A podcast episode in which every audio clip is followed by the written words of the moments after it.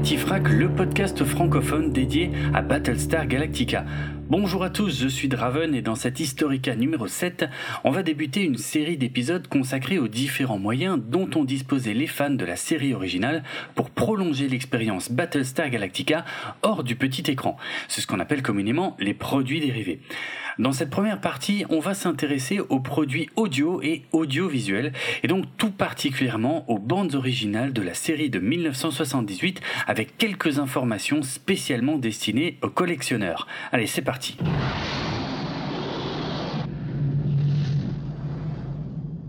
on l'a déjà évoqué, l'une des plus grandes qualités de Battlestar Galactica est sa musique.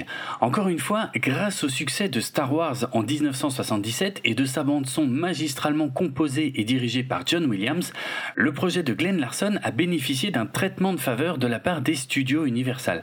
Un traitement ambitieux que je vous détaillais déjà dans l'épisode Historica numéro 2.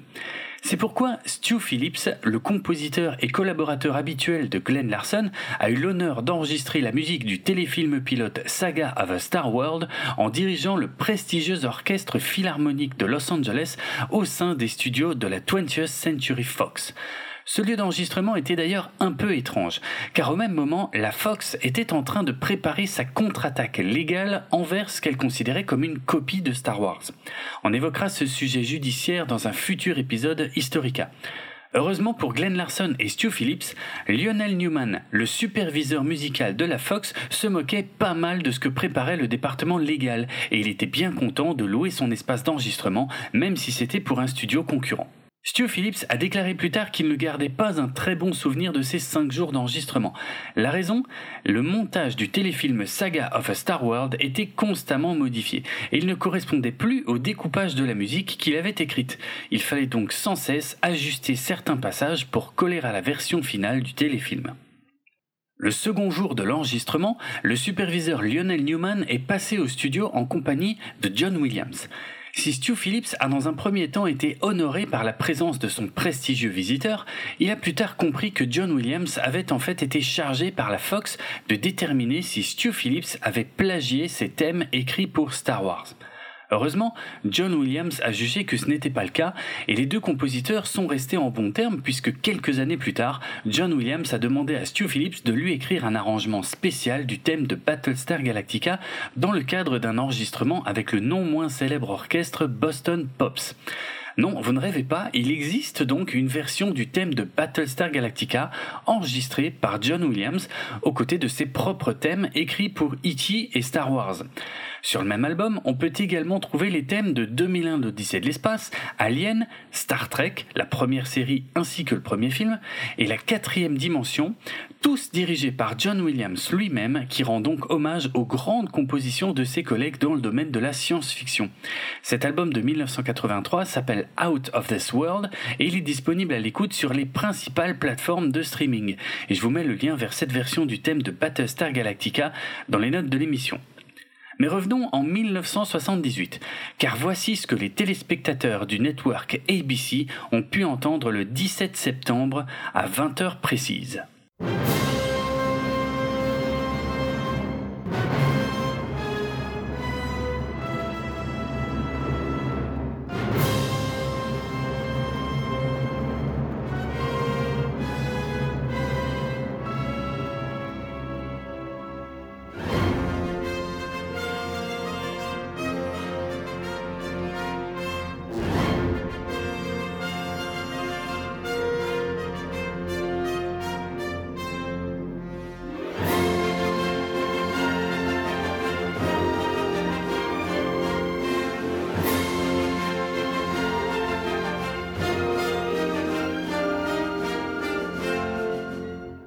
Thème principal de Battlestar Galactica a été coécrit par Stu Phillips et Glenn Larson, et il fait partie des thèmes les plus marquants de l'histoire de la science-fiction.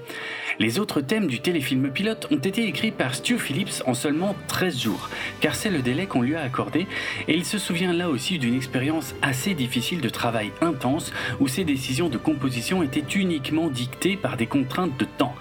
Il a tout de même réussi à écrire des thèmes très réussis pour les Cylons, la destruction des colonies ou encore la romance naissante entre Cassiopée et Starbuck. En 1979, sa musique a été nommée pour le Grammy Award du meilleur album d'un score original écrit pour un film ou un épisode spécial de télévision.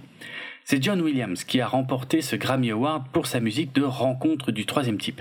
il faut dire qu'il y avait d'autres concurrents de poids cette année-là, puisque parmi les nommés figurait également la musique d'Henry Mancini pour La malédiction de la panthère rose de Blake Edwards, le sixième film de la saga, et la musique culte de Giorgio Moroder, écrite pour le film Midnight Express d'Alan Parker.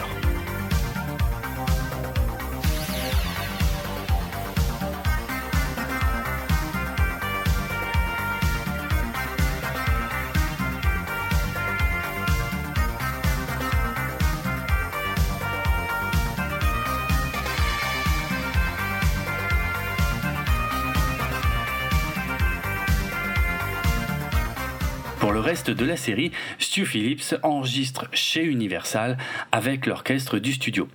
À cause des contraintes de temps qui impacteront l'ensemble de la production de la série originale, beaucoup de pistes issues du téléfilm pilote sont régulièrement réutilisées dans les épisodes.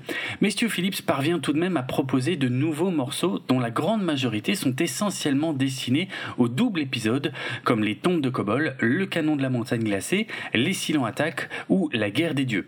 Notez d'ailleurs que les épisodes de la seconde moitié de la série originale, Des Flammes dans le Ciel, La Voix du Sang, Meilleur Vœu de la Terre, L'évasion et Opération Terra n'ont bénéficié d'aucune nouvelle musique et ont tous été illustrés avec des morceaux composés pour des épisodes précédents.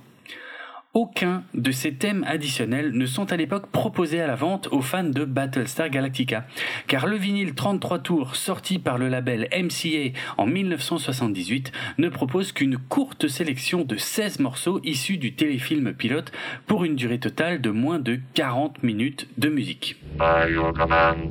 Faisons un petit aparté rapide. Les bandes originales sont peut-être l'une des plus anciennes formes de merchandising liées à un film.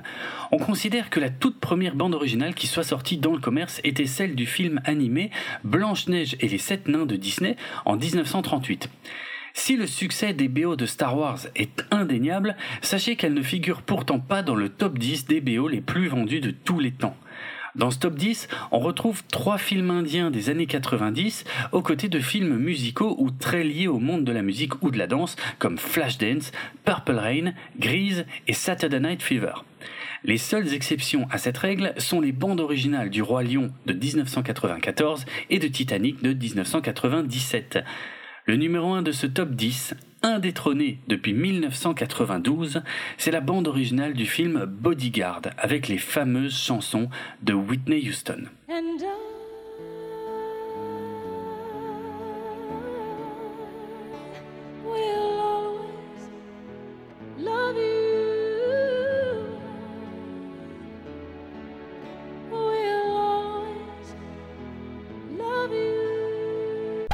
Voilà, il n'y a donc aucune BO de film fantastique ou de science-fiction dans le top 10 des BO les plus vendus de tous les temps, malgré leur grande qualité.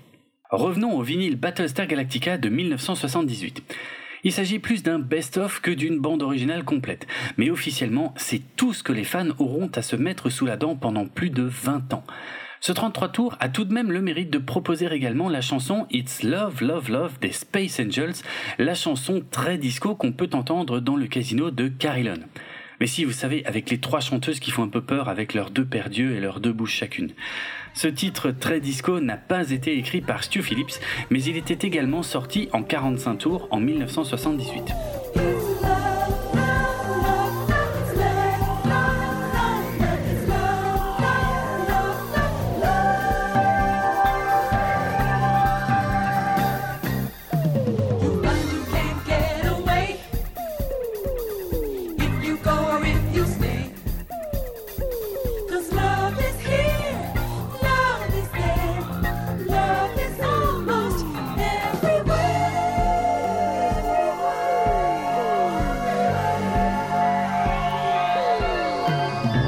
Puisqu'on parle de disco, ce style musical qui était encore très en vogue à la fin des années 70, avant son déclin au début des années 80, on va évoquer un autre produit dérivé assez surprenant. On parlait tout à l'heure de Giorgio Moroder, le célèbre musicien italien qui est considéré comme l'un des principaux créateurs du son disco grâce à ses nombreuses collaborations avec Donna Summer et qui est également l'une des plus grandes légendes de l'histoire de la musique électronique. Eh bien, pour capitaliser sur le succès de Battlestar Galactica et du disco, on a demandé à Moroder de réinterpréter à sa manière certains morceaux de Stu Phillips ainsi que la chanson It's Love, Love, Love.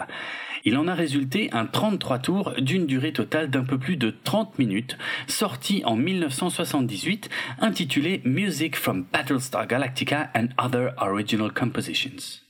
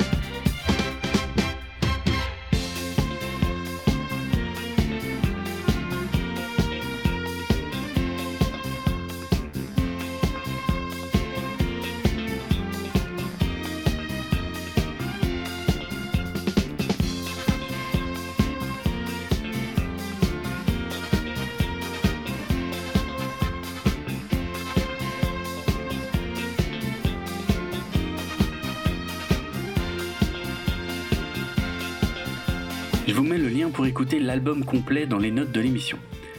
Ces reprises des thèmes de Battlestar Galactica en version disco sont plutôt réussies si on est fan du genre.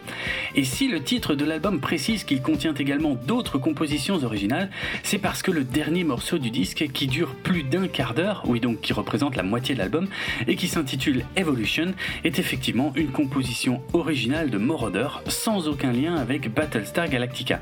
Cet album a été réédité en CD et il existe même une version remasterisée sortie en 2013 qui contient un titre supplémentaire, Chase, qui ne figurait sur, qui ne figurait sur aucune des éditions précédentes.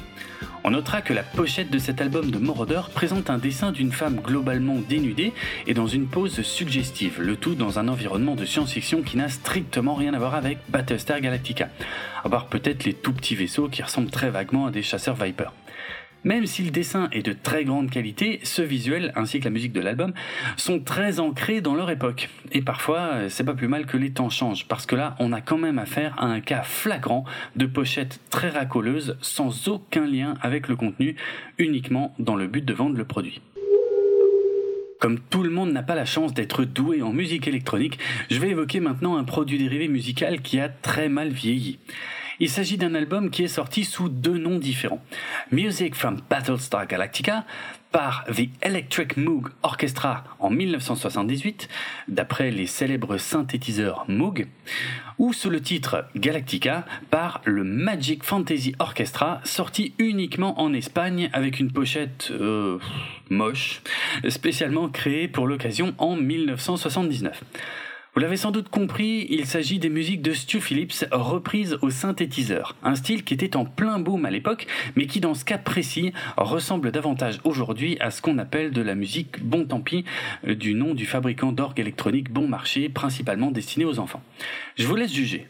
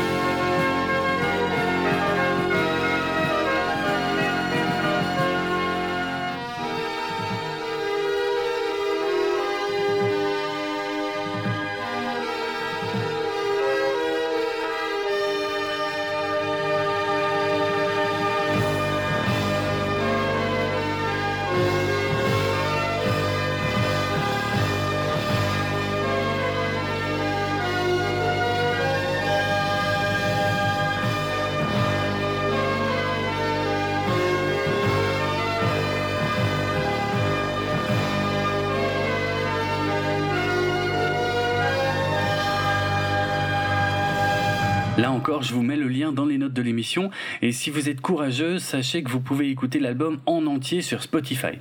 Mais vous pouvez me croire sur parole. Comme je mets un point d'honneur à écouter l'intégralité de ce dont je vous parle ici, ça a été une véritable torture d'aller au bout des 27 minutes de l'album complet. Revenons plutôt à Stu Phillips. Comme je le disais plus tôt, les fans de la musique originale de Battlestar Galactica ont dû patienter très longtemps avant de mettre la main sur autre chose que le vinyle de 1978. La première réédition de cet album date de 1993 au format CD par le label allemand Edel. Il s'agit d'une réédition à l'identique, non remasterisée, sortie uniquement en Allemagne et qui est aujourd'hui quasiment introuvable. En 1996, un boîtier de 4 CD a vu le jour sous le titre Battlestar Galactica The Stu Phillips Anthology. On pouvait pour la première fois y retrouver de très nombreuses compositions de Phillips pour l'intégralité de la série et pas seulement pour le téléfilm original, comme par exemple la musique du mariage d'Apollo et Serena, l'illustration sonore du blizzard de la planète de glace ou encore le très beau thème du vaisseau de lumière spécialement écrit pour le double épisode La guerre des dieux.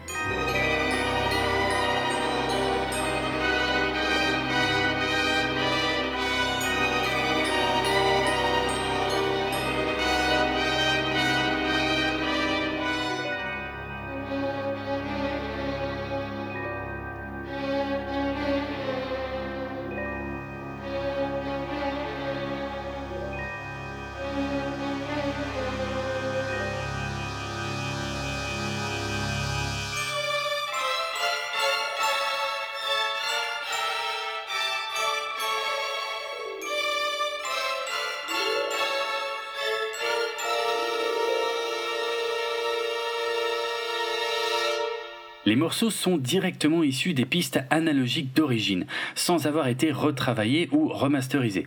Seulement, ces 4 CD ne sont pas sortis à la vente pour le grand public.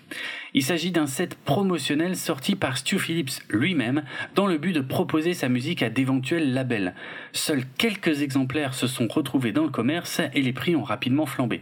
Ces 4 CD sont eux aussi quasiment introuvables aujourd'hui et les fans ont dû attendre encore quelques années supplémentaires pour pouvoir officiellement se procurer les musiques de l'intégralité de la série.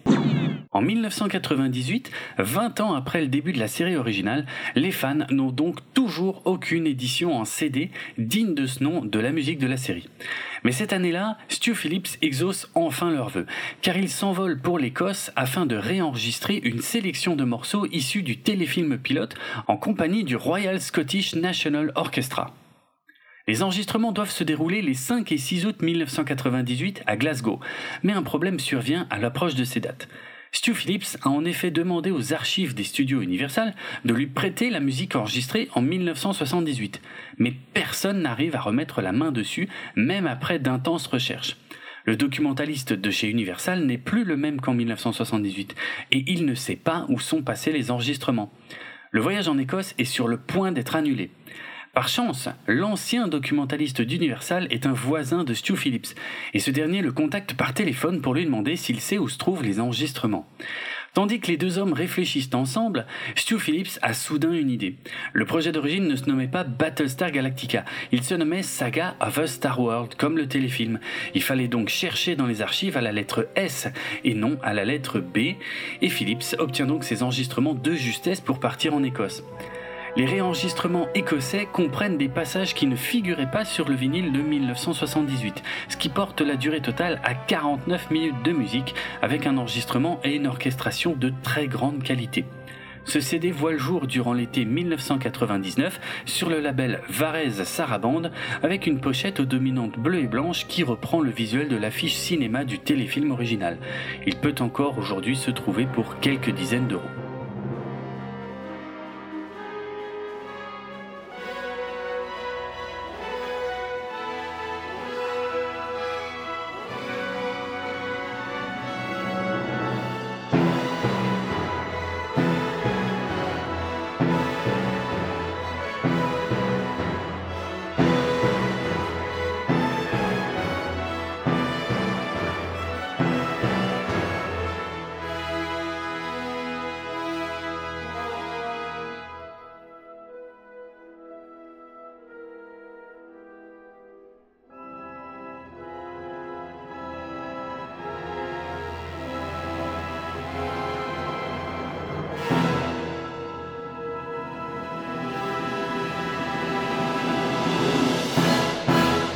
Et pour les fans qui attendaient une vraie réédition des musiques originales, le vinyle de 1978 ressort enfin en CD en 2003 sur le label Geffen, qui appartient à Universal, dans une édition 25e anniversaire remasterisée à partir des bandes d'origine.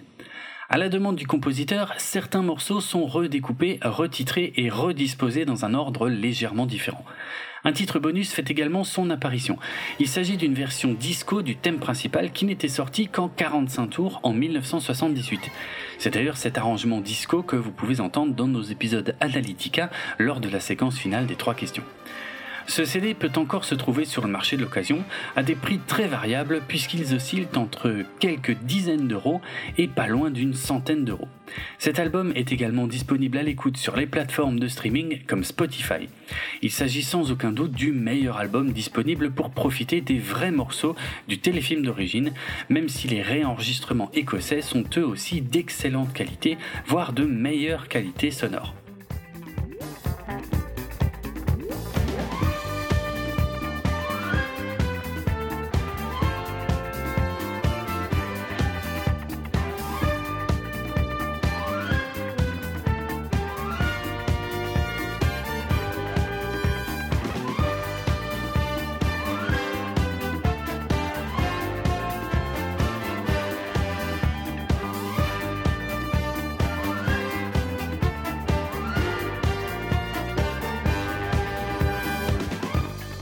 Terminer sur ce sujet, et pour les fans les plus acharnés qui veulent la musique de l'intégralité de la série, il existe 7 CD édités par le label Intrada entre 2011 et 2012. C'est de très loin l'édition la plus complète qui existe à ce jour, mais elle est malheureusement épuisée et uniquement trouvable sur le marché de l'occasion à des prix assez élevés, puisque le tarif actuel peut parfois atteindre 200, 300, voire pas loin de 500 euros, alors que le prix de départ était de 20 euros ou 25 euros pour les deux derniers. Le premier CD de 2011 contient plus de 40 pistes remasterisées pour une durée totale de plus d'une heure quinze de musique, uniquement issue du téléfilm original Saga of a Star World. Il n'a été édité qu'à 3000 exemplaires. Le second double CD sorti également en 2011 contient plus de 40 pistes remasterisées pour une durée totale de plus d'une heure 37 de musique issue des épisodes Les tombes de Kobol et Le canon de la montagne glacée. Il n'a été édité qu'à 1500 exemplaires et était épuisé en quelques semaines. Le troisième double CD, sorti en 2012, contient 89 pistes remasterisées pour une durée totale de plus de 2h10 de musique, issue des 7 épisodes de la série originale et du dernier épisode de la série Galactica 1980. Et le quatrième double CD sorti lui aussi en 2012 contient 80 pistes remasterisées pour plus d'une heure 56 de musique issue des épisodes Les Silons attaquent et La guerre des dieux, sans oublier des morceaux enregistrés par la suite pour le remontage cinéma des épisodes Les Silons attaquent sous le titre Mission Galactica, Les Silons attaquent. On y trouve aussi quelques effets sonores supplémentaires enregistrés pour la série originale et le spin-off Galactica 1980.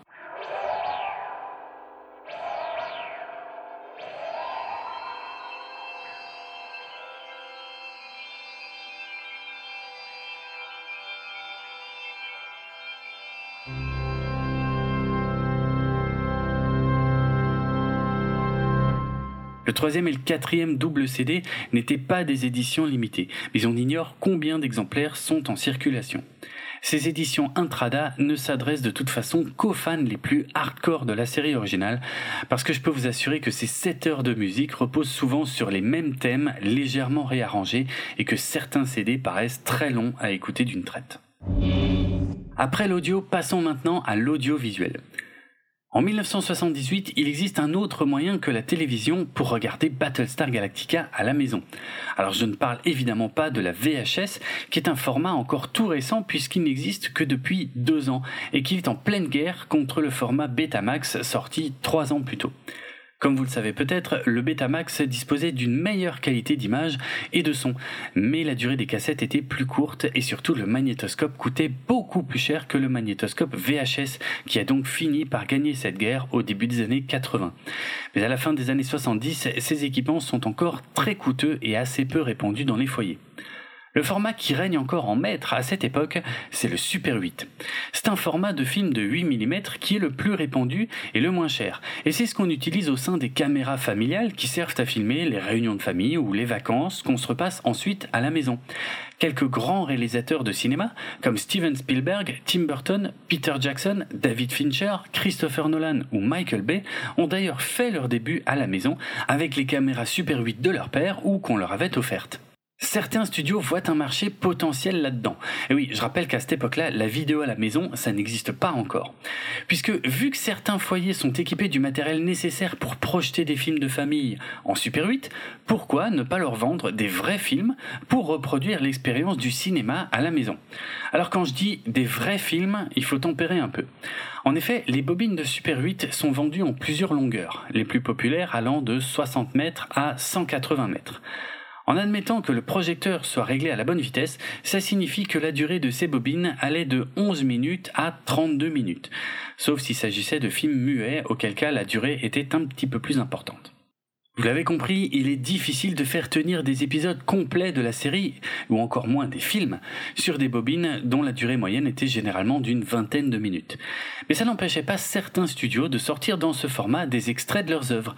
C'est ainsi qu'Universal a sorti deux bobines d'extraits du téléfilm pilote Saga of a Star Wars, et comme il s'agissait de bobines de 400 pieds, donc 120 mètres, et chacune en 24 images par seconde, ça signifie que chacune durait 16 minutes. Oui, parce qu'en 24 images secondes ou 24 fps, la durée est encore réduite par rapport aux 18 images secondes qui était le format le plus répandu.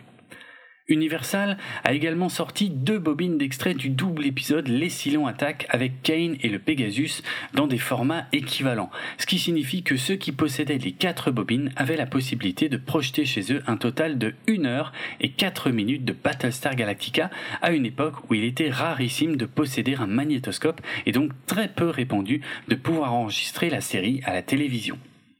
Le marché du Super 8 était un marché de niche, très loin de l'explosion du marché du home video qui arrivera dans les années 80 avec l'essor des vidéoclubs. C'est pour ça que les films qui sortaient dans ce format étaient un peu découpés à la hache, sans trop tenir compte du montage original ou de la progression du scénario. Il faut dire qu'on était déjà bien content d'avoir des extraits à la maison.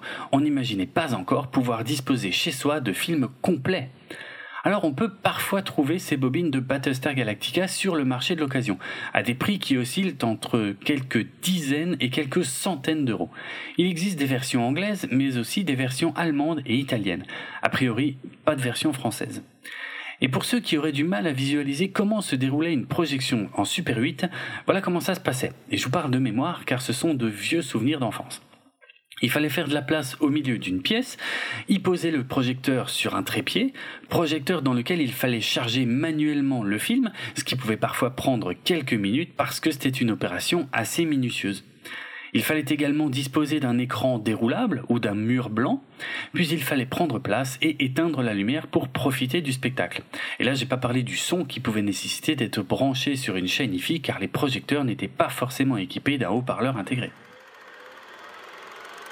et au bout de 15-20 minutes, il fallait rallumer la lumière, sortir la bobine du projecteur, en mettre une autre, rééteindre la lumière et ainsi de suite. Et ça, c'était dans le cas où tout se passait bien, parce qu'il pouvait aussi y avoir des soirées où on passait plus de temps à attendre qu'à regarder des films, par exemple quand les films se cassaient dans le projecteur. Bref, autant dire qu'on faisait pas ça tous les soirs, loin de là. Voilà pourquoi le magnétoscope et la VHS ont été de véritables révolutions dans les années 80, et je ne parle même pas des services de SVOD comme Netflix aujourd'hui. Vous vous en doutez, la série originale Battlestar Galactica est ensuite sortie en VHS, puis en DVD, puis en Blu-ray, mais je ne vais pas détailler ces objets-là qui sont beaucoup plus faciles à trouver. Je vous mettrai dans les notes de l'émission et sur les réseaux sociaux un extrait d'un de ces films Super 8, et vous pourrez y voir que même le générique de la série est complètement surdécoupé pour gagner du temps. Voilà pour ce qui concerne les produits dérivés audiovisuels tirés de la série originale.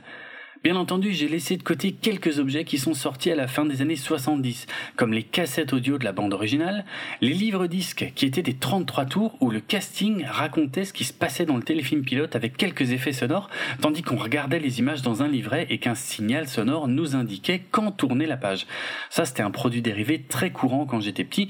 J'en avais plusieurs, notamment celui du premier film des Ewoks, sorti en France en 1985.